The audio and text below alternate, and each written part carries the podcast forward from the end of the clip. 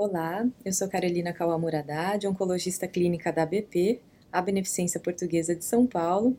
Eu estou falando diretamente de Chicago, do Congresso Americano, a ASCO, e aqui é a melhor oportunidade que a gente tem de interagir com os especialistas, não só uh, do mundo inteiro, internacionais, mas também os especialistas e os amigos brasileiros que estão aqui uh, acompanhando também o Congresso. E é por isso que eu estou aqui com a doutora Clarissa Baldotto, médica oncologista da Reddor, membro da diretoria do Grupo Brasileiro de Oncologia Torácica, o GEBOT.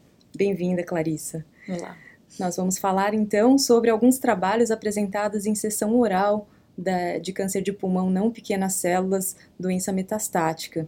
E nós gostaríamos então de começar pelos, pelos trabalhos de quimioterapia avaliando o papel do tratamento de manutenção. Então a gente voltou para esse assunto, né, Clarissa? É. Você quer comentar um pouquinho sobre os dois trabalhos apresentados? Sim, é interessante que é um tema antigo e os trabalhos também eh, foram começados há alguns até mais do que quase 10 anos, perto disso é, mas que não vão mudar muito a conduta, mas consolidam algumas práticas.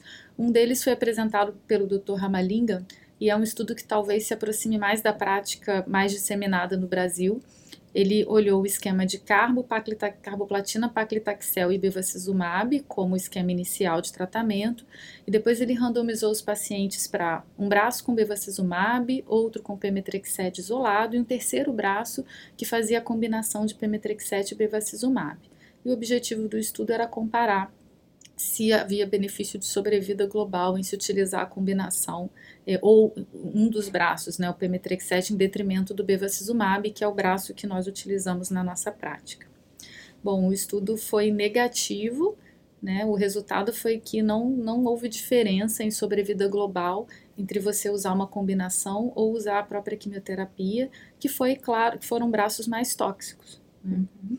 É, houve um benefício de sobrevida livre de progressão na combinação, mas que não era o objetivo principal do estudo, né, era a sobrevida global. Então, no, eu diria que na minha prática se consolidou o uso de uma droga isolada, que seria o bevacizumab. Se for para fazer manutenção, então Sim. a gente faz com monodroga, uhum. e aí você daria preferência para o pemetrexed ou para o bevacizumab? Qual a seria? Para o bevacizumab, porque é, foi menos tóxico, mas acabou dando uma certa liberdade naquele eventual paciente que tem uma toxicidade ou uma contraindicação a seguir com antiangiogênico, a gente poder utilizar o pemetrexed isolado. Uhum.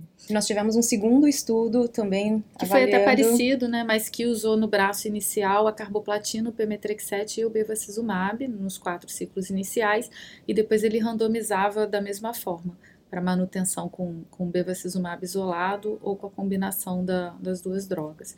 E também foi um estudo negativo, não foi superior utilizar, né, o, em termos de sobrevida global, é, a combinação das drogas em detrimento da, da droga isolada. Né. Esse foi um estudo japonês, com a população predominantemente japonesa. Legal, então essas foram as principais apresentações em quimioterapia uh, em câncer de pulmão avançado. Thank you.